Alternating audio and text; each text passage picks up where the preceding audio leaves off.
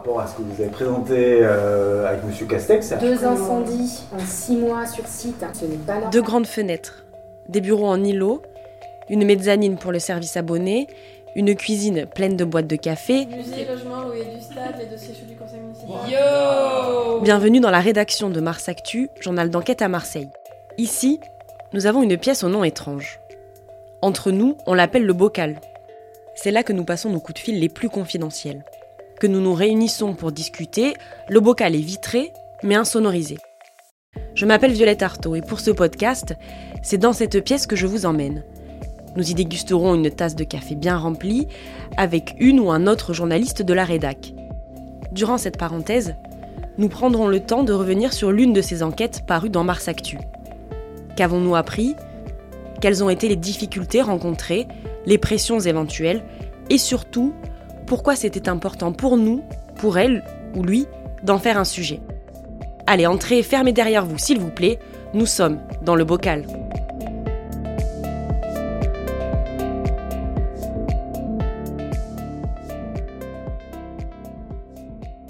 C'est bon, la porte est bien fermée? Allez, nickel. Bonjour à tous et à toutes et bienvenue dans le troisième épisode du Bocal de Mars Actu. On espère que vous avez passé de bonnes fêtes et si c'est pas le cas, bah, dites-vous qu'elles sont passées. Nous aussi, on a fait une petite pause, ce qui explique euh, l'attente insoutenable que vous avez dû subir pour écouter euh, à nouveau ce podcast. Mais nous revoilà et promis, on vous laissera plus aussi longtemps comme ça. Celui qui est à côté de moi aujourd'hui a dû au moins une fois pendant les vacances, j'en suis sûre, marcher le nez en l'air dans la ville. Alors, il est peut-être un peu rêveur, mais surtout, il guette les fissures dans les immeubles, cherche les fenêtres murées, la végétation qui sortirait des gouttières. Benoît Gilles, euh, bonjour. Bonjour. Est-ce qu'on peut dire que l'habitat indigne, euh, ou en péril, ou insalubre, euh, c'est un peu ton obsession? Je ne dirais pas ça. Euh, je suis déjà un regardeur de la ville. J'aime avoir le nez en l'air, pas forcément pour y chercher les fissures, mais, mais il se trouve qu'elle s'impose à moi. Euh, et, puis, et puis, par ailleurs, par une forme d'inclination professionnelle, j'ai commencé tôt à, faire des reportages derrière la porte de ces immeubles indignes. Et il se trouve que c'est c'est un reportage facile à faire parce qu'il euh, il y a beaucoup de portes et beaucoup d'immeubles indignes et, derrière beaucoup de réalités, euh, de réalités humaines euh, absolument violentes. Et c'est ça qui est, qui est peut-être ce qui est devenu peu à peu une obsession. Alors tu l'as dit, ça fait longtemps que tu travailles euh, sur le sujet de, l'habitat indigne. À Mars Actu, euh, bah, tu es le doyen, euh, même si tu n'as que l'âge indiqué sur les bouteilles de pastis, mais surtout une carrière de journaliste local. Tu es passé par la Marseillaise, tu as été le rédacteur en chef de Mars Actu. Aujourd'hui, tu es redevenu rédacteur tout court pour laisser la place, mais aussi parce que toi, ce que tu aimes, bah, c'est le reportage, les rencontres et euh, que tu trépignes sur ta chaise quand tu restes trop longtemps assis. On espère que ça va aller et que tu vas tenir ces 30 minutes. Mais parfois, c'est le terrain qui vient à toi. Il y a quelques jours, un homme a appelé la rédaction. Il avait une requête euh, un peu cocasse il se disait victime de harcèlement. Et dans un message qu'il a envoyé à Mars Actu, hein, qu'il a écrit bien en, lettres capitales, il écrit J'ai plusieurs affaires où la ville organise avec la complicité des syndics et des assurances la mise en péril d'immeubles. Alors ces immeubles, bah, en fait c'était les siens, euh, et il voulait que la presse se saisisse de ce qu'il considérait être une injustice. Toi, très rapidement, tu t'es rendu compte qu'en fait cet homme bah, c'était tout simplement un, marchand de sommeil, hein, comme, euh, comme on dit. Est-ce que tu peux nous expliquer le cheminement euh, dans ta tête entre le moment où tu prends contact avec cet homme et le moment où tu te dis, bah, je vais en faire un portrait? Bah, Le cheminement, il est... Il n'y a pas de cheminement finalement, il est quasi immédiat parce que j'arrive tôt à la rédaction et donc, euh, comme tu l'as expliqué, de temps en temps, le, téléphone sonne. Ça peut arriver aussi que des gens sonnent et, débarquent, mais le plus souvent, ils vont d'abord essayer d'appeler. Et donc il appelle et il cherche à parler à un journaliste. Et donc comme je suis le plus proche du téléphone et le seul, je crois, à ce moment-là dans la rédaction, je, euh, je, décroche et donc euh, je l'écoute. Euh, et très vite, je m'aperçois que dans son discours, qui est un discours un peu emberlificoté, il n'est pas forcément, comment dire, très cohérent, mais, mais, mais il est très précis sur les adresses. Et donc, je noue euh, la conversation, hein, comme on le fait avec euh, n'importe quelle source, avec n'importe quelle personne avec qui on, a une relation comme ça euh, orale, je m'aperçois très vite que tout, tout, toutes les adresses qu'il me cite font écho. Il commence par la rue du Petit Saint-Jean, une, une, une, petite ruelle de Belzins, puis après il, part dans le troisième, rue du Jet d'eau, rue François Barbini, Là, ça fait ting, Camille ting, Pelletan, ting. voilà. Et à chaque fois, il me dit Ah, mais là, ils m'ont mis en péril, ils m'ont mis en péril, ils m'ont mis en péril, ils m'ont mis en péril. Et je m'aperçois donc que ce monsieur a des lots, hein, ce qu'on appelle des lots, c'est-à-dire hein, des appartements dans les pires rues de la ville. Ça peut pas être un hasard. Ça peut pas être un hasard que ce monsieur. Donc, je, je perçois dès les premières minutes, en fait, que j'ai là affaire à quelqu'un qui, euh, qui a fait profession euh, de louer, de mettre en location des taudis. C'est un marchand de sommeil. C'est un marchand de sommeil qui me parle. Et donc oui, bah, forcément, je me dis que il faut pas que je le lâche, quoi. Et, et qu'à la fin de la conversation, il faut que j'ai son son son 07, comme on dit maintenant, et, et un rendez-vous. Donc ça a été le cas. Euh, tu as fait le portrait de, cet homme qui est d'ailleurs à la une de, de Mars Actu. Euh, donc pour ça, tu l'as rencontré. Et euh, je propose qu'on écoute une lecture des premières phrases de ton article. En ce vendredi matin, le voilà qui arrive. Tout au bout de la rue du Petit Saint-Jean, la venelle qui longe la médiathèque de l'Alcazar à Belzins. Silhouette massive, perfecto noir, il tend une main ferme, embagousée. Le cheveu long et la barbe hirsute collent à la voix grave, viril en diable. Lui, c'est Maurice Olivieri, multibailleur du Marseille indigne, ci-devant marchand de sommeil. Il est connu depuis des décennies par les services de la ville, chargés de la lutte contre l'habitat. Indigne, insalubre ou en péril. Benoît, quand tu rencontres cet homme, qu'est-ce que tu cherches à savoir de son histoire et à quoi tu t'attends? Il y a toujours une question de stratégie. C'est-à-dire qu'on a quelqu'un euh, stratégie et un peu d'hypocrisie quand même, hein, il faut le reconnaître. Ça fait partie du métier. C'est-à-dire qu'il faut que j'encourage ce monsieur à parler. Euh, et donc, il faut que je sois stratégique, que je sois une oreille attentive à ce qu'il présente comme une plainte. C'est-à-dire, il reproche à la ville, à, à, la terre entière finalement, de, lui vouloir du mal. Donc, il faut que j'écoute cette plainte pour ensuite le confronter à, à ce qui est mon regard sur, euh, lui, c'est-à-dire euh, sa réalité de marchand de sommeil, qui a fait commerce de ça, de, de la misère, quoi.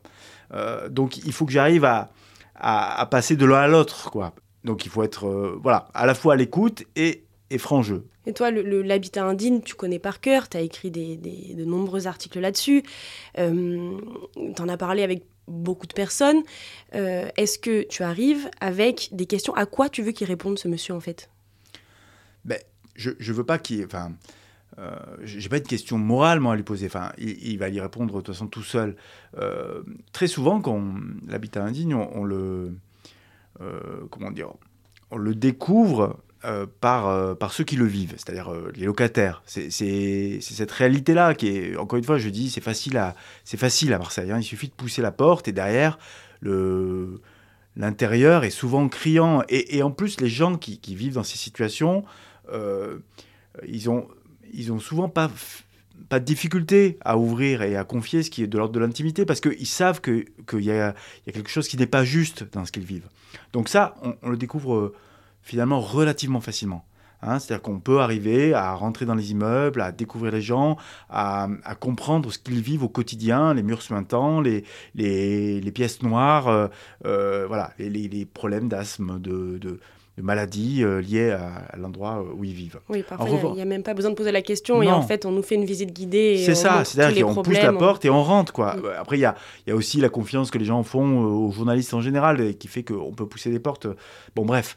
Euh, ce qu'on n'a pas ou ce qu'on a plus rarement, euh, finalement, c'est le, le propriétaire qui est derrière on l'a parce qu'on peut faire, on fait le contradictoire et ça arrive qu'on qu qu ait au bout du fil le propriétaire, le syndic, le responsable. Ça m'est déjà arrivé. Mais euh, c'est rare qu'on l'ait en face. Et surtout, c'est rare qu'on ait en face, euh, qu'on ait en face quelqu'un euh, qui, a, qui a développé cette, cette fonction, enfin ce métier, hein, parce que c'est finalement un métier, de manière aussi massive. parce qu'il revendique, alors j'ai pas fait le, le, décompte précis, mais il a, lui dit 30, mais sans doute plus appartements à Marseille. Hein. Et, sur cette trentaine, la quasi-totalité relève du taudis. en tout cas, relève de rues qui sont repérées comme des rues où on a une concentration très forte d'habitats indignes. C'est facile de, repérer le patrimoine de Maurice Olivier. À chaque fois, la façade euh, qui n'a pas bougé, qui est lézardée, où euh, il y a des plantes qui poussent, euh, voilà, ben c'est la, voilà, il habite derrière. Enfin, je veux dire, il a un bien parce que lui, il n'habite pas là, mais il a un bien derrière cette, cette façade-là. Est-ce que, euh, ce que je te demandais, avec quelles questions tu, tu arrives, euh, enfin, toi, ce qui te manque en fait hein, dans ton, ton diagnostic, on va dire, de l'état indigne de la ville, euh, quelles questions tu te poses? Et quand tu te retrouves donc face à, à ce, marchand de sommeil, à Maurice Olivieri, est-ce que, enfin, quelles sont les réponses, quelles sont les motivations de cet homme Et est-ce qu'il y a des choses chez lui qui te surprennent? C'est l'aplomb. C'est ça qui me surprend. Le... encore une fois, je, suis allé avec une forme de stratégie. Hein, euh, comment je vais finalement arriver euh, de l'écoute à la confrontation. C'était ça. Et en fait, j'ai pas eu besoin parce que d'emblée, euh, il a il a internalisé les, reproches qu'on peut lui faire. Sa première phrase, ça a été le, mot marchand de sommeil, ça a été dans la première phrase. Vous allez dire que je suis un marchand de sommeil tout de suite. Donc il savait très bien quel regard je pouvais avoir sur lui. C'est quoi pour toi un marchand de sommeil? Mais c'est quelqu'un qui va alors d'abord, désormais c'est défini par la loi, hein, mais c'est quelqu'un qui profite de la vulnérabilité euh, de, personnes. Alors la vulnérabilité, elle peut être de tout ordre, hein, elle peut être physique, elle peut être, euh, elle peut être euh, de, statut de la nationalité par exemple, ou de l'absence de, nationalité, de, langue, mais surtout économique. De l'administration. Voilà, et de l'absence surtout de, toi. Hein, Donc ils profitent de ça pour les mettre en situation, pour leur faire subir euh, un logement indigne. Donc euh, un logement indigne, ça peut être un péril pour leur vie, hein, c'est-à-dire que le risque d'effondrement, ou ça peut être un, péril pour leur santé, c'est l'insalubrité. Donc ça, peut être effectivement le salpêtre, c'est tout ce qui est voilà qui peut atteindre leur santé, notamment les, voies respiratoires. Et ça, donc quelque part, il en avait conscience. Et bien sûr, il en a conscience. Il ne peut pas euh, avoir. je veux dire, très clairement, c'est ça qui m'intéresse. Moi, ce qui m'intéresse dans, dans, ce qu'il m'a dit, c'est ce qui fait système. Parce que Bien entendu, j'ai prêté une oreille attentive euh, à euh, parce que lui, voilà, au petit détail. Voilà, au petit détail, et puis surtout, il, est remonté jusqu'au début des années 2000, donc euh, premier, premier arrêté de péril pour le bien du petit Saint-Jean, en m'expliquant en quoi il n'était absolument pas responsable et pourquoi. bon, il suffit d'aller aussi sur le petit Saint-Jean pour savoir que rien n'a été fait depuis les, années 2000 et que s'il n'est plus en, péril, il devrait l'être. Je veux dire, euh, heureusement, euh, le logement qu'il a au dernier étage n'est plus habité, mais, mais euh, je veux dire, il devrait encore y avoir un péril. Je veux dire, il est lézardé de, de haut en bas.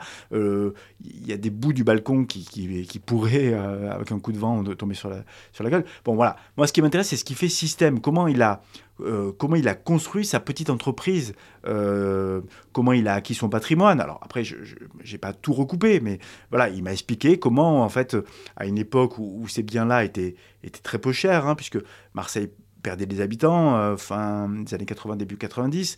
Donc on, a des logements vides qu'on peut acquérir pour pas cher, à la fois dans le premier, et puis lui, il m'explique très clairement, il s'est spécialisé dans le troisième.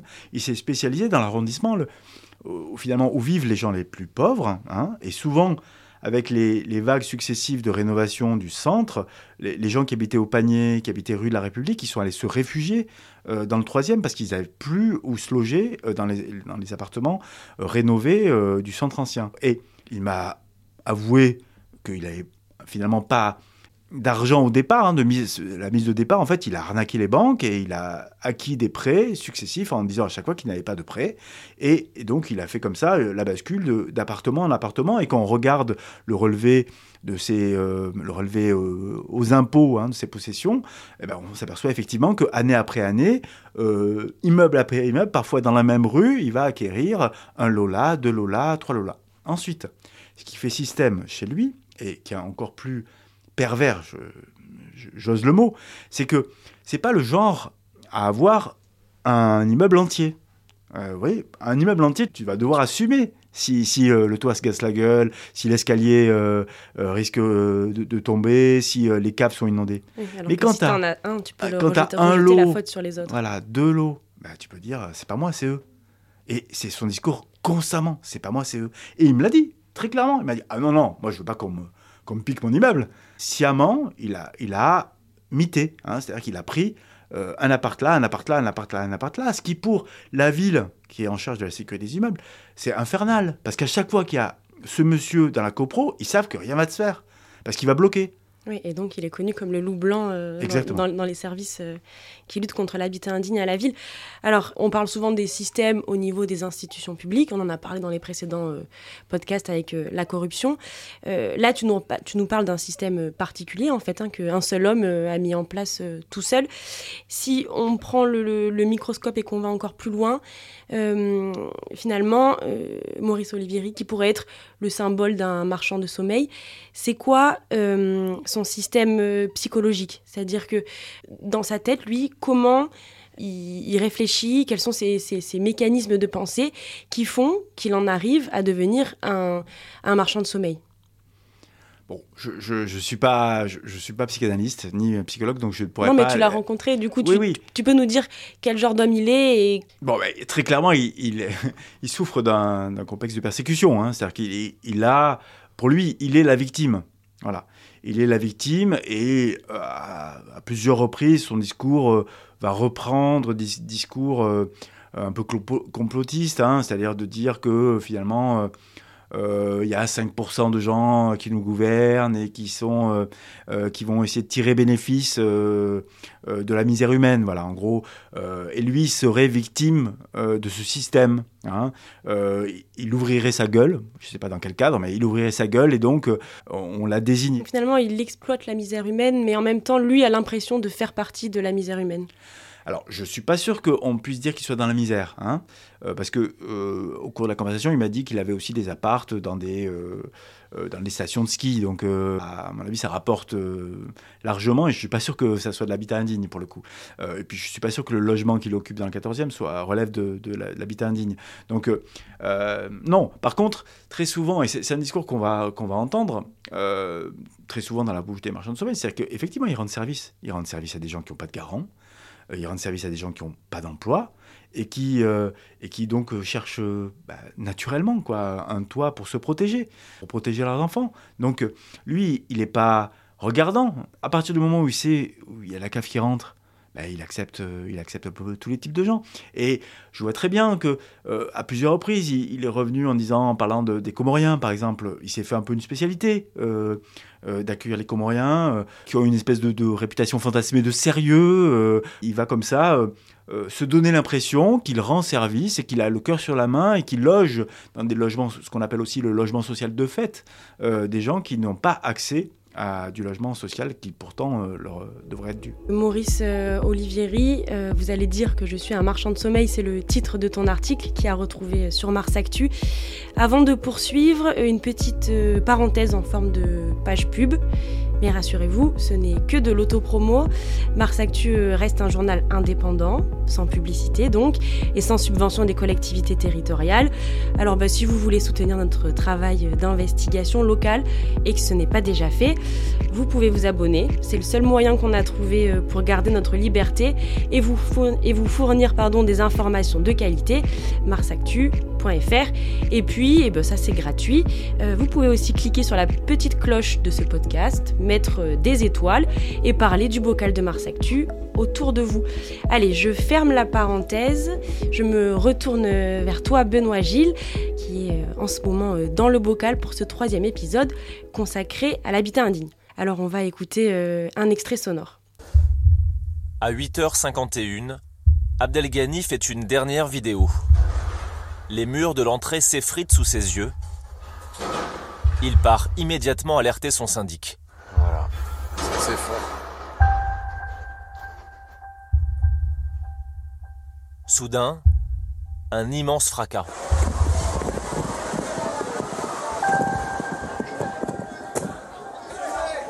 Il est 9h09. Son immeuble est parti en poussière. Affolés, tous les passants appellent les secours. 67 plus d'Aubagne, immeuble Comme un séisme en plein cœur de Marseille. Benoît, difficile euh, de parler d'habitat indigne à Marseille sans parler de ce qui s'est passé euh, en 2018. Donc là, ce qu'on vient d'entendre, c'est un extrait euh, d'envoyé spécial. Marseille, ville effondrée, le flashback n'est pas forcément agréable et en même temps, il est difficile à oublier. Le 5 novembre 2018, des immeubles s'effondrent, donc rue d'Aubagne. Huit personnes perdent la vie et la ville est secouée. Toi, Benoît, deux ans plus tôt, tu avais écrit un article sur un programme de réhabilitation du quartier de Noailles, où se trouve la rue d'Aubagne. Tu avais pointé l'état de dégradation du 63 rue d'Aubagne, qui fait partie des immeubles qui se sont effondrés. L'indignité frappe au premier regard, c'est ce que tu écrivais après être rentré dans l'immeuble. Dans la thématique de l'habitat indigne, il y a les propriétaires indignes, mais aussi les pouvoirs publics, le 63 rue d'Aubagne appartenait d'ailleurs à Marseille Habitat, une société de, de la ville. Euh, je vais citer les derniers mots de ton article de mars 2016. Bien entendu, les élus interrogés jurent tous qu'ils entendent agir pour les habitants de Noailles d'aujourd'hui. Le rendu public du plan guide prévu à la fin mars devrait permettre d'éclaircir ces inquiétudes en attendant les premières actions concrètes. Deux ans plus tard, donc, les immeubles s'effondrent. Benoît, comment tu différencies la responsabilité des propriétaires indignes, comme Maurice Olivieri, et des pouvoirs publics?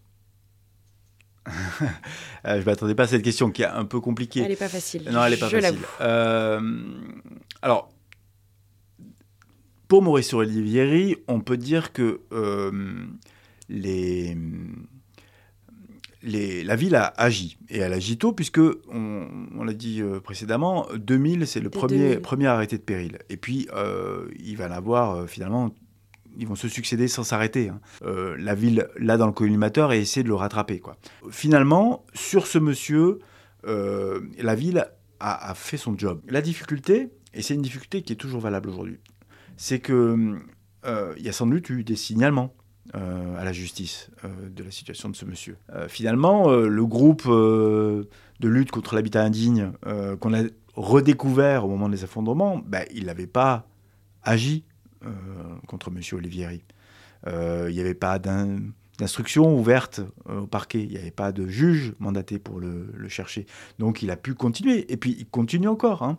euh, puisque peut-être qu'il y a une enquête. Euh, en tout cas, nous, on a pu, on a pu se le faire confirmer, mais on, a à peu près la certitude que les signalements ont continué. Donc que le, parquet qui désormais a mis parmi ses priorités principales la lutte contre la bétanine, a ce monsieur dans le collimateur, sans doute. Mais pour l'instant, il loue, il continue à louer. Euh, donc ça, c'est la première chose. La deuxième chose, c'est il y a un effet, j'en ai aussi parlé tout à l'heure, euh, un effet de l'inertie. C'est-à-dire qu'on a mis tellement longtemps à agir euh, dans le centre-ville que finalement, il a, pu continuer à prospérer. Et ensuite, il y a eu un effet de repoussoir. C'est-à-dire que, on l'a dit, Godin, il a un mauvais bilan de, la rénovation du centre-ville, mais il a quand même agi. Il a quand même agi euh, dans, au panier, il a quand même agi rue de la République, où il y avait des populations euh, très populaires, hein, euh, notamment des, Comoriens qui vivaient sur les, flancs du panier, mais aussi dans les, appartements haussmanniens de, de la, République. Ces gens-là sont partis. Et ils sont, partis, sont partis dans le 2-3. Ils ne sont pas partis dans des HLM. C'est pas vrai. Ils sont partis dans du logement social de fête. Et donc, M. Olivieri, ben, il a continué à trouver preneur. Quoi. Donc, il y a une responsabilité, forcément parce que c'est très difficile d'agir sur, euh, sur du, privé. Euh, et, que la lenteur des procédures fait que finalement ces gens ont pu prospérer.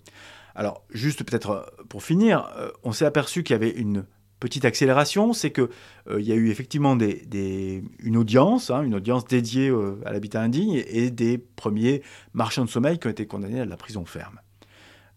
c'est peut-être ça qui a changé, c'est-à-dire que la loi Elan, qui a été votée en même temps que les immeubles s'effondraient, ou quasiment, euh, euh, elle, définit pour la première fois un, délit de marchand de sommeil, avec 7 ans de prison à la clé, et la confiscation des biens. Voilà. Donc, on, espère que si la, justice arrive à, mettre les, priorités dans l'ordre, M. Olivieri soit un jour entendu et, euh, comparaisse devant la justice et donc que ces biens, euh, tous ces lots-là, soient, soient confisqués et qui mettent fin une fois pour toutes à sa, carrière de marchand de sommeil. la justice qui a été euh, très laxiste jusqu'à maintenant, en tout cas avec les, avec les marchands de sommeil qui profitent des lacunes des pouvoirs publics. J'ai une dernière question, Benoît. depuis des années, tu collectes des informations pour raconter l'habitat indigne à Marseille de la moisissure euh, sur les murs aux arcanes administratives, hein, tu, viens de nous en parler, et euh, en passant donc euh, par les, les, marchands de sommeil, enfin une rencontre en tout cas avec un marchand de sommeil. Ces informations mises bout à bout, finalement, elles racontent une histoire qui est très violente. Est-ce que tu as le sentiment qu'on détourne trop le regard de cette violence? Je ne dirais pas ça. je dirais que la, violence, elle touche toujours les mêmes, en fait. Que, ce soit la violence des réseaux ou la violence euh, euh, de ce qu'on appelle les règlements de compte, euh, la, violence de, la pollution ordinaire, la, violence de, l'absence de, trouver un, but et une place dans la société, elle touche toujours les mêmes. Elle, toujours, elle touche euh, nos voisins des, quartiers populaires, quoi, hein, ceux qu'on croise tous les jours dans le bus 31, 32, 89, ceux qui traversent la ville euh, tous les matins pour aller euh, nettoyer les bureaux. voilà, c'est la même, c'est la même violence. Mais celle-là, euh, voilà, c'est une violence, j'ose le mot, qui est, un mot un peu, euh, un peu galvaudé, c'est une violence de classe, quoi. C'est une violence qui touche les classes populaires, voilà. C'est celle, euh, c'est ceux qui se taisent aujourd'hui, ceux qui se taisent parce que bah, ils ont déjà trop à subir et à qui on essaye de donner la parole un, un, maximum dans Mars Actu. Benoît, merci pour ton travail. Merci d'avoir accepté de te confier dans le bocal. Pas toujours facile. Et c'est donc euh, la fin de cet épisode. Tu es libre de repartir en reportage si tu le souhaites. En tout cas, euh, la problématique de l'habitat indigne, elle continuera d'être traitée sur Mars Actu. Euh, et puis de mon côté, je vous dis à dans deux semaines pour un nouvel épisode. D'ici là, bah, vous connaissez la chanson. Abonnez-vous à Mars Actu likez ce podcast, cliquez euh, sur les cloches et les étoiles, faites tourner tout ça et surtout, portez-vous bien, informez-vous, ne détournez pas le regard et à très vite dans le bocal.